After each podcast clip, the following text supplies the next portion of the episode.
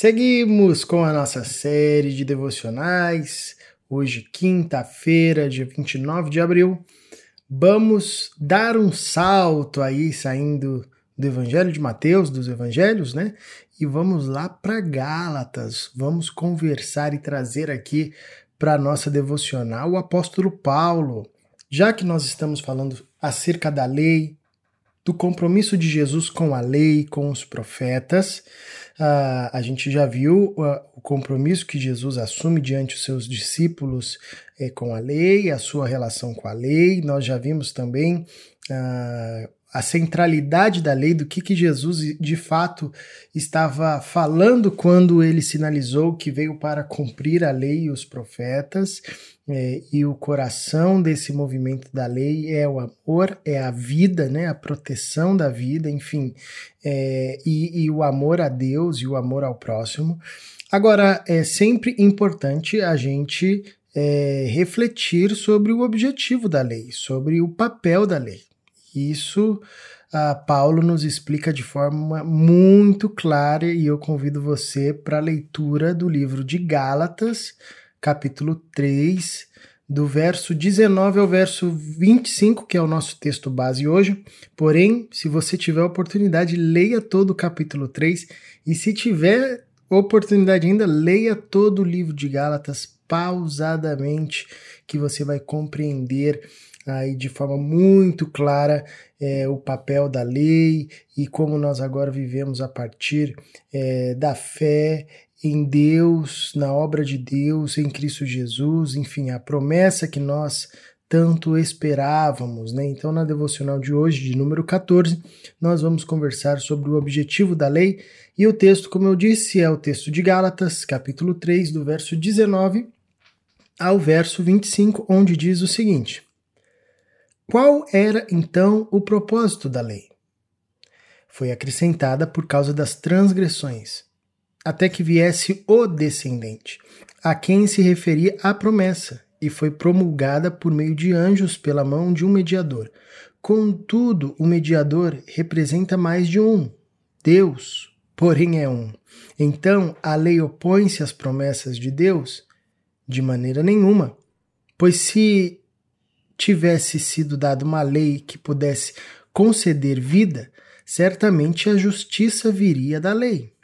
Mas a Escritura encerrou tudo debaixo do pecado, a fim de que a promessa, que é pela fé em Jesus Cristo, fosse dada aos que creem. Antes que viesse essa fé, estávamos sob a custódia da lei, nela encerrados, até que a fé que haveria de vir fosse revelada. Assim, verso 24, a lei foi o nosso tutor até Cristo, para que fôssemos justificados pela fé. Agora, porém, tendo chegado à fé, já não estamos mais sob o controle do tutor.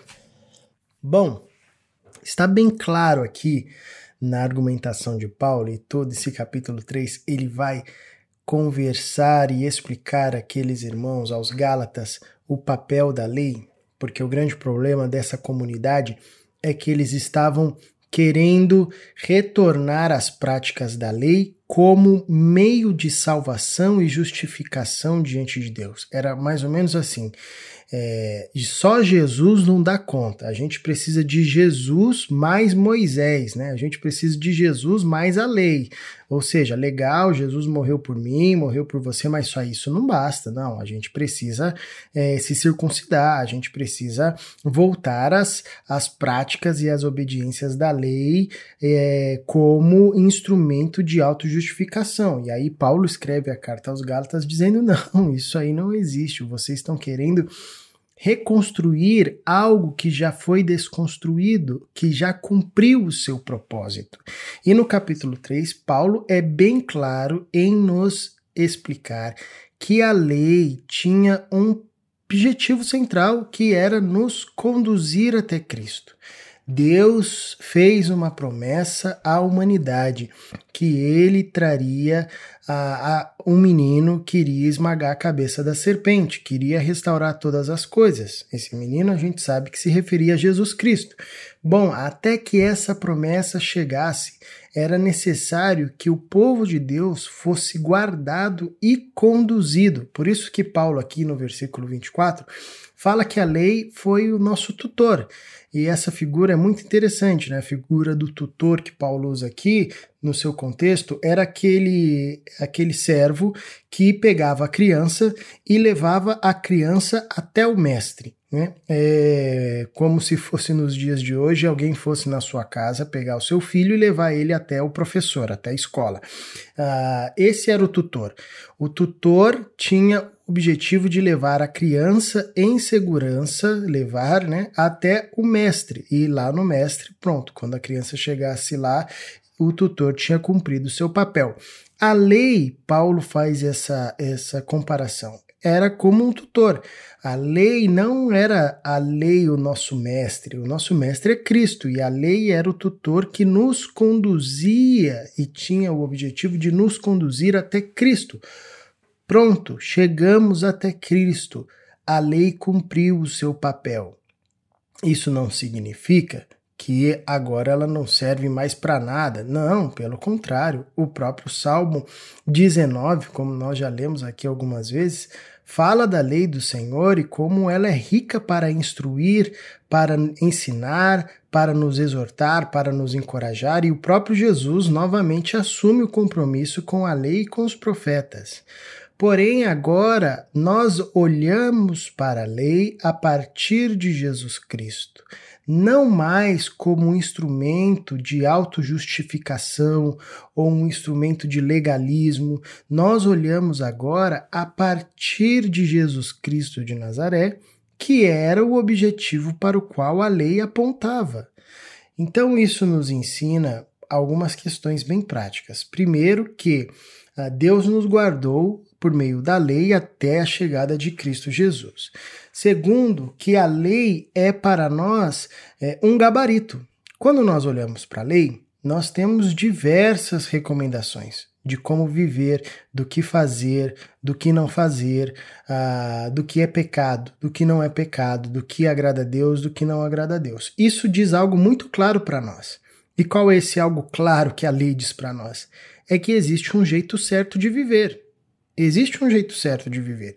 Essa é a mensagem é, primária da lei. Olha, existe um jeito certo de viver.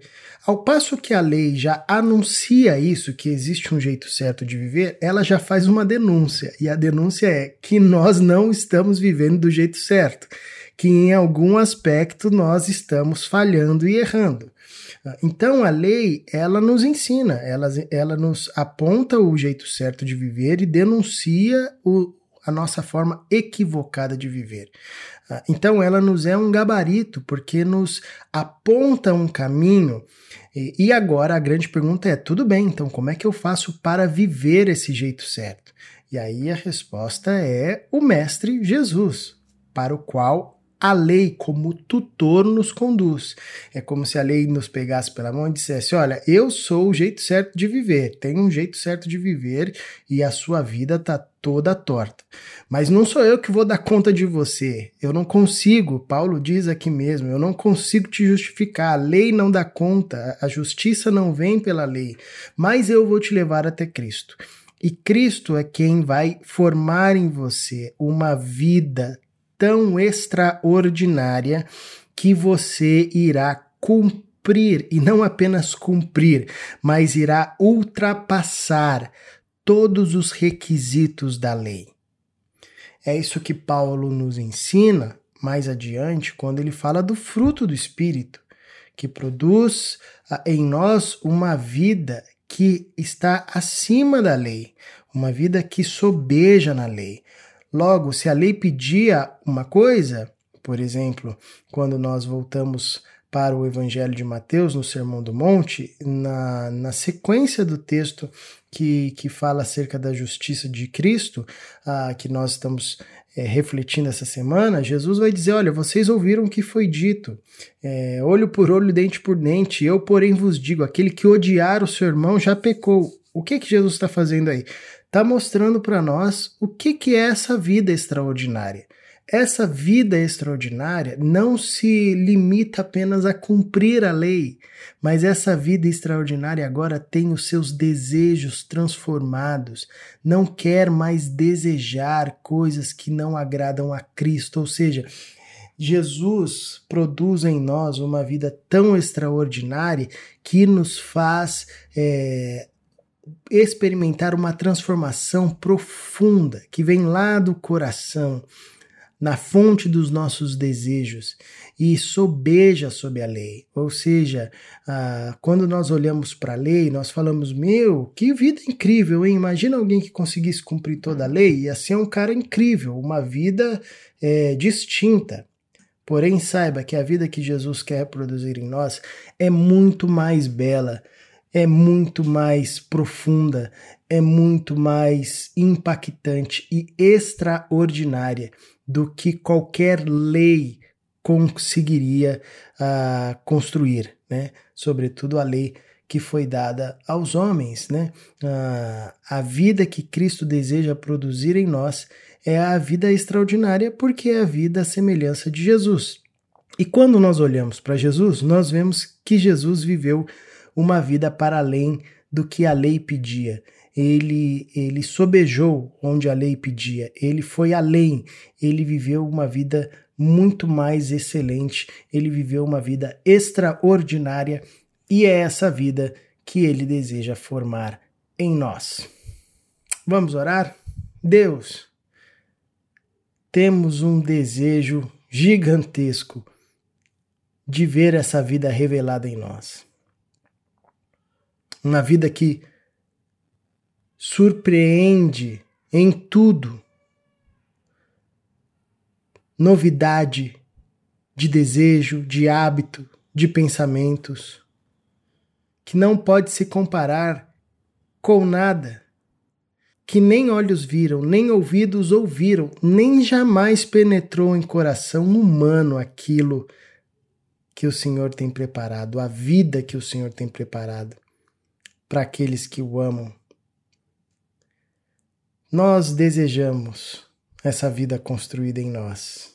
Por isso buscamos a Ti e abrimos o nosso coração para que o Senhor continue a trabalhar em nós, por meio de nós.